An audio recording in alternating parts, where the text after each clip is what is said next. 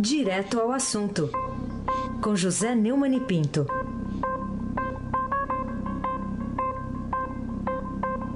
Oi, Neumani, bom dia.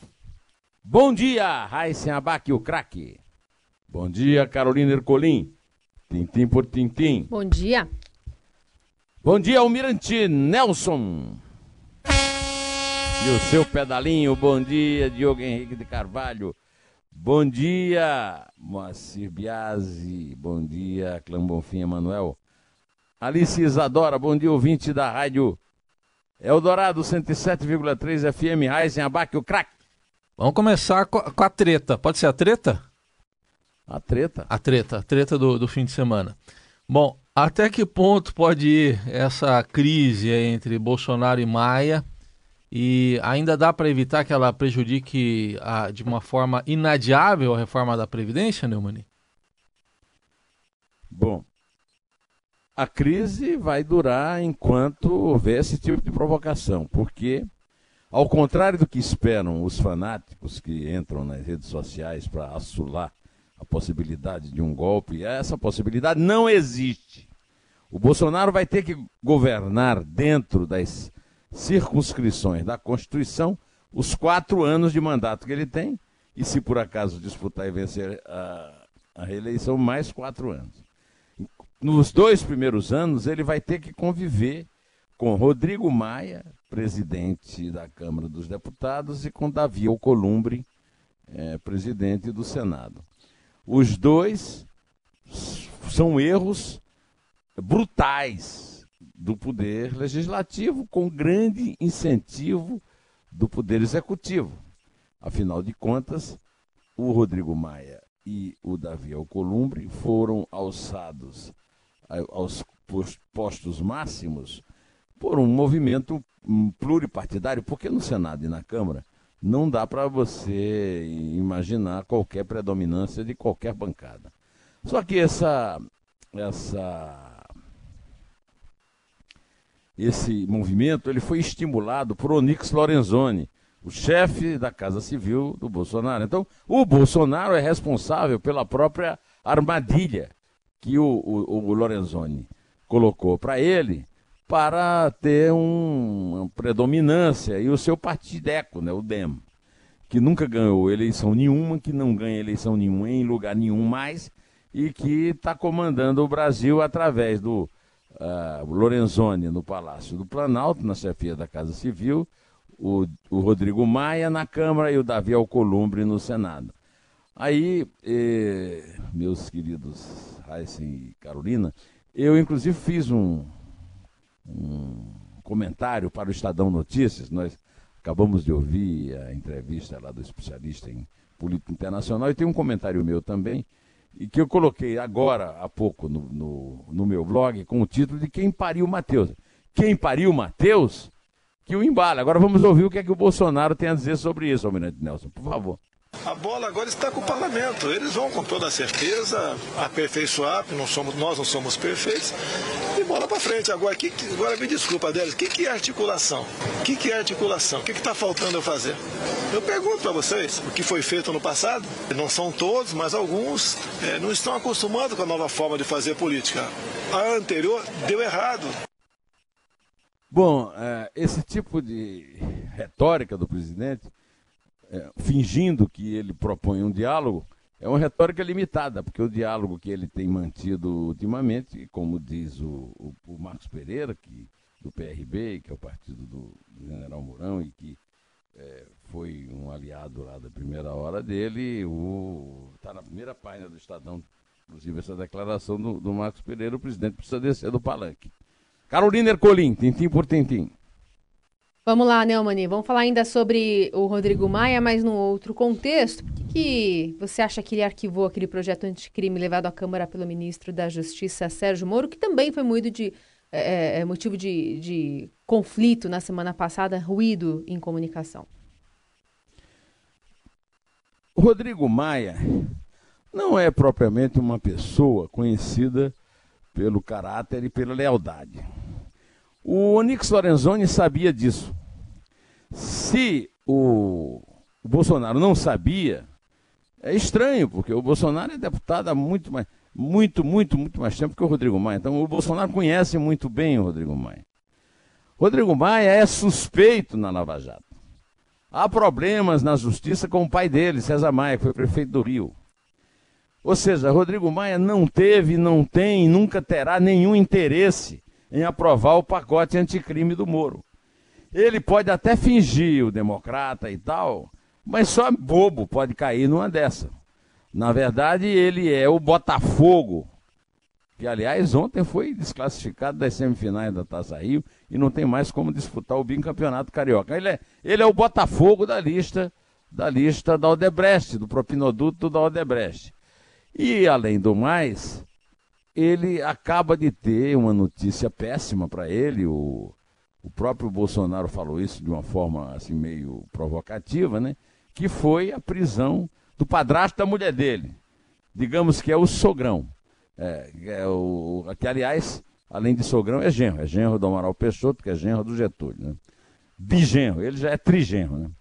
É, o, o que levou o Rodrigo Maia a arquivar o projeto anticrime do Moro foi exatamente o fato dele pertencer a esse clube dos, dos suspeitos e querer ver a Lava Jato e o projeto anticrime à distância. Agora, não é o que ele diz, né, Almirante Nelson? Vamos ouvir o que ele diz? Colocando de forma clara na figura do presidente da República a responsabilidade dele conduzir, por parte do governo, a aprovação da reforma. Ele precisa ter um engajamento maior. Ele precisa ter mais tempo para cuidar da Previdência e menos tempo cuidando do Twitter. Porque senão a reforma não vai andar. Eu não preciso almoçar, não preciso do café e não preciso voltar a namorar. Eu preciso que o presidente, presidente assuma de forma definitiva o seu papel institucional, que é liderar a votação da reforma da Previdência, chamar partido por partido que quer aprovar a Previdência e mostrar os motivos né, de, dessa necessidade. É, essa do Twitter foi no fígado, né? Aliás, tem muita gente reclamando do excesso eh, adolescente e, e, campanhe, e campanheiro do Temer, eh, do Temer, do Bolsonaro em Twitter, né? Agora, o, o Carlos Bolsonaro fez um tweet defendendo o Moro e levou uma traulitada no Maia e sumiu, né? O Carlos, o Carlos Bolsonaro não é assim propriamente o, o sujeito mais corajoso do mundo, né? Raíssen Abac, o craque. O Neumann, no Twitter tem muita gente que, que, às vezes é assim, né? Twitter, rede social berra e depois recolhe. O, é, o... o Twitter é, a capital mundial da covardia. O cara se esconde é. atrás de um avatar, sem é. fotografia, Isso. sem nome, e aí xinga todo mundo. Isso aí. Ô Neumann, e o presidente Bolsonaro tem razão quando diz que o problema da reforma da Previdência é do legislativo e não dele. E, e mais, quando ele diz que a velha política é que está atrapalhando e que o executivo. E o que, que o executivo ganha com isso? É, o executivo não ganha nada com isso. Agora, o, o problema da reforma da Previdência não é do legislativo, do judiciário, nem do executivo. O problema é do povo, que paga a conta. Agora, ele se elegeu para dizer que essa conta ia ser viabilizada e até agora ele não tem dado uma grande contribuição a isso. A questão é o seguinte: transferir para o Congresso a responsabilidade que ele assumiu na eleição, aí, meu amigo, assim é muito fácil governar, né? Assim não era preciso haver um, uma eleição com milhões de votos para o cara governar. Então, o que ele diz é verdade. O Congresso é que vai resolver. O Congresso é que representa o povo. Só que é um truísmo, ou seja, é uma verdade que não leva a nada. Agora, é, o, isso aí, ao dizer que o problema é do Congresso, o presidente, inclusive, é, arma uma armadilha para o próprio pé. Porque, afinal de contas, o, a reforma da Previdência só passa com apoio popular. E o apoio popular não é do Congresso, não. O apoio popular, por enquanto, é dele. E do Moro, se ele não prestigiar o Moro, como devia e não faz, ele vai ter ibopes cada vez menores. E não adianta ficar depois nas redes sociais os bolsonaristas dizendo que o ibope não vale nada. O ibope, ao contrário do que eles dizem, previu sim a vitória do Bolsonaro nos dois turnos. É, basta consultar os ibopes do, do passado. Carolina Ercolim, tintim por tintim. Vamos falar de outro assunto correlacionado, que é agora o líder do governo na Câmara, o Major Vitor Hugo, né, sendo instruído pelo presidente Bolsonaro a continuar falando sobre velha política e nova política. Pois bem, o deputado, você falou bem, né? Vitor Hugo, Major Vitor Hugo, Major Vitor Hugo, PSL de Goiás. Pelo amor de Deus, né? Quer dizer, então a, nova política é isso. Estamos realmente no mato e acuados pela cachorrada. Né?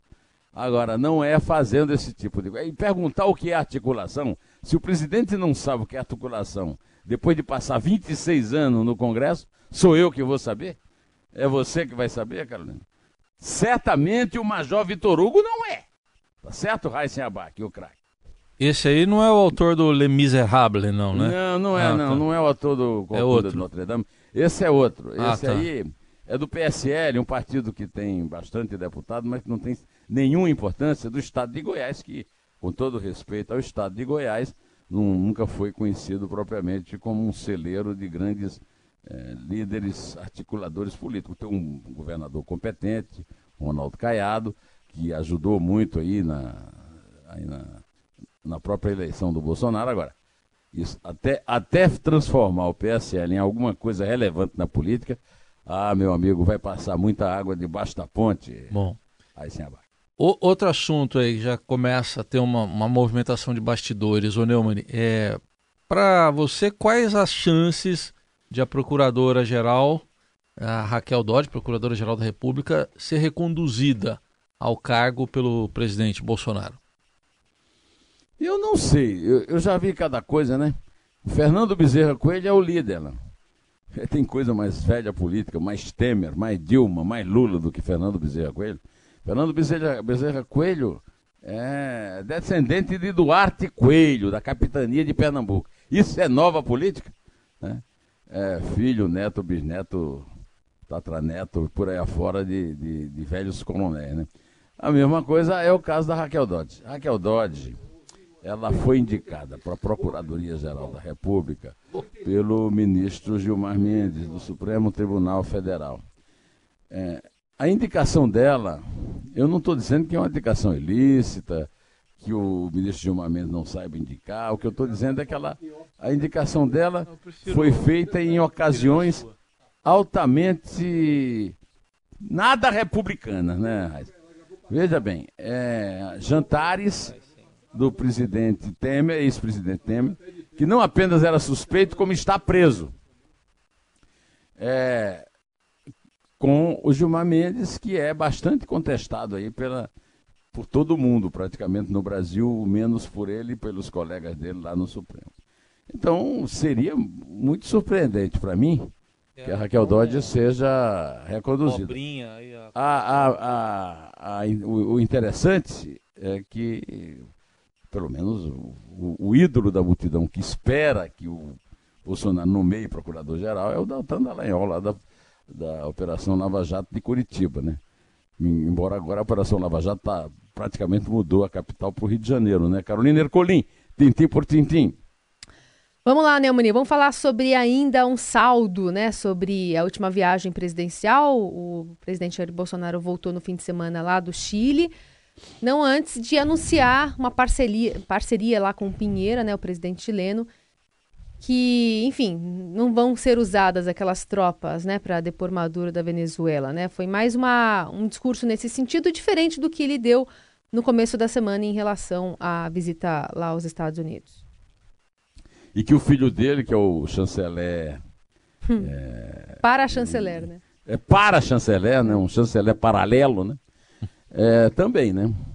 Bom, isso aí é uma, uma declaração ajuizada é, é uma declaração ajuizada e ela se foi feita tipo pouco antes do mundo ficar sabendo que o Vladimir Putin mandou tropas em aviões para a Venezuela. Aí o Vladimir Putin manda tropas em aviões para a Venezuela e vem o pessoal culpar o Bolsonaro por isso. Aí eu vou lhe dizer um negócio, me lembrou um, um, velho mito folclórico nordestino do homem que defecou na pia. O cara que é acusado de tudo no mundo, é o Bolsonaro. O Putin manda a tropa para a Venezuela, o Maduro é um ditador tirano, é, boçal, criminoso, aí o culpado é o Bolsonaro. Né? Agora, o Bolsonaro escorregou no tomate, não foi nessa não, essa foi boa, eu aplaudo aqui.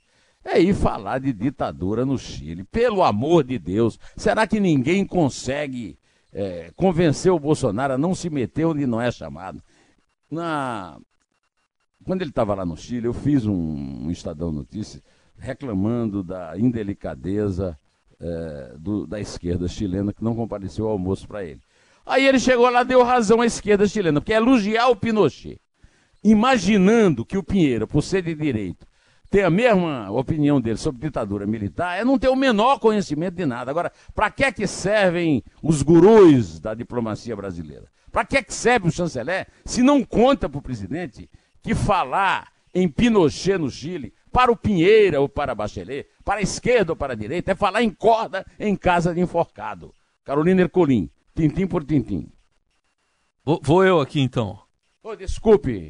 Aqui. Aysen Abac, o craque. Ainda sobre essa viagem ao Chile, ô Neumann, o que, que você acha que motivou aí o presidente, o, no, o, aqui, o Bolsonaro, né?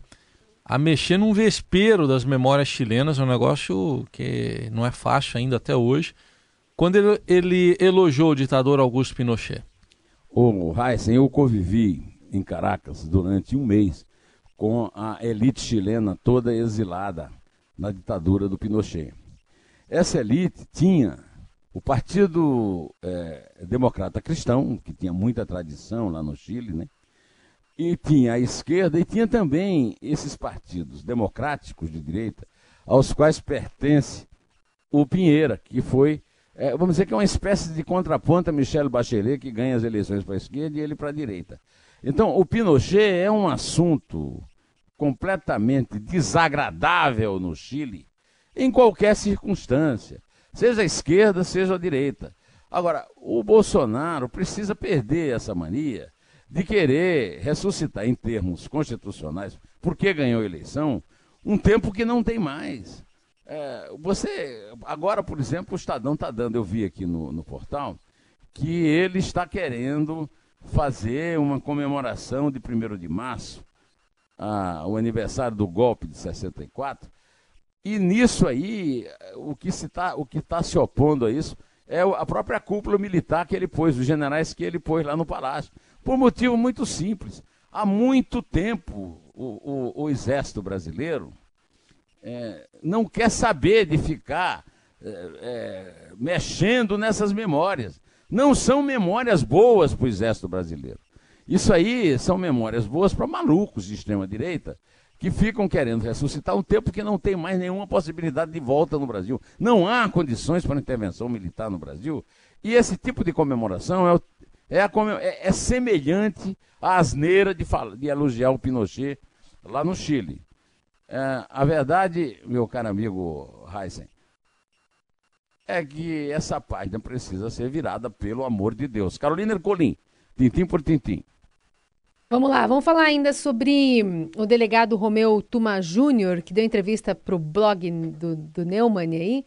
O que, que ele, ele falou que fez bombar ali o, o portal do Estadão? É, o, a entrevista do Tuma já mereceu, está sendo recomendada no, no, no, no, portal do Estadão hoje, por bons motivos. Está com mais de 2.100, 2.100 retweets no meu tweet no, é, no Twitter, né? E o, o, o, o próprio Turma também reproduziu no tweet dele, está fazendo o Twitter dele, está fazendo muito sucesso. Ele simplesmente me contou com mais alguma. É, a grande novidade da entrevista é que ele fala nessa questão de fake news e tal. Agora, é, é bom sempre ressuscitar, enquanto se fala em Lula livre, Temer livre, né? É, esse assassinato de reputações, que é o título brilhante do livro dele, que é um livro que conta tudo. Conta, por exemplo, que o Lula foi agente da polícia que era comandada pelo pai dele na época do DOPS, no regime militar, e que também fazia greves em acordo com as montadoras é, no exterior. Né? É, o, o, a entrevista é espetacular, é uma bomba. É, eu aconselho todos vocês a lerem e a quem ainda não leu, lê o livro do Tuma, é, Assassinato de Reputações, que agora tá, todo mundo está na moda a expressão. Né? Mas antes de encerrar, viu, Carolina, é, no fim de semana, O meu amigo Zé Mário Pereira, meu editor, que é o editor do livro do Tuma, Assassinato e Reputações, que é editor do meu livro O, o que Sei de Lula, me mandou é, um, um poema que eu me deu muita saudade do Zé Paulo Paes, que fez a tradução, e que é um dos poetas que mais a Isabel e eu veneramos, que é o Constantinos Cavaf, um poeta de, de grego de Alexandria, na verdade é egípcio, mas de tradição grega. Como nós estamos no fim de março, hoje é um dia especial para mim, fim de março, idos de março, eu me emocionei muito com o poema porque ele se refere a um episódio histórico é, da perso do, do, personagem que eu mais admiro, que é o, o Júlio César, o grande escritor e general romano. É, e como nós estamos no fim de março e essa confusão toda no Brasil, eu resolvi ler para vocês a tradução do Zé Paulo Paes de Idos de Março. É, tem, também tem Águas de Março do Tom Jobim, que tem sido bem abundante. Mas vamos para o Idos de Março, que é assim conhecido o tempo no qual o César foi apunhalado na porta do Senado. O poema é o seguinte, meu querido amigo ouvinte da rádio Eldorado FM. Deves sempre temer as grandezas, ó alma, se não consegues dominar as ambições que tenhas. Cuida então com dúvida e prudência de as tolerar. E quanto mais adiante fores, mais cuidadosa, mais inquisitiva se. Quando por fim ao ápice chegares, César, assim logrando estatura de homem celebrado, acautela-te ainda mais ao saíres à rua, vistoso potentado com seu cortejo, se por acaso da turba aproximasse algum Artemidoro que traz uma carta e te diz apressado: Lê sem mais demora. São coisas capitais que te interessam muito. Não deixes de parar, não deixes de adiar qualquer negócio ou discussão, não deixes de afastar aqueles que vêm prosternar para saudar-te. Tu o verás mais tarde. O Senado também espera. Trata, pois, de conhecer depressa as momentosas novas que traz Artemidoro. Pode contar, Carolina. Vamos lá. É três? É dois. É um. Em té.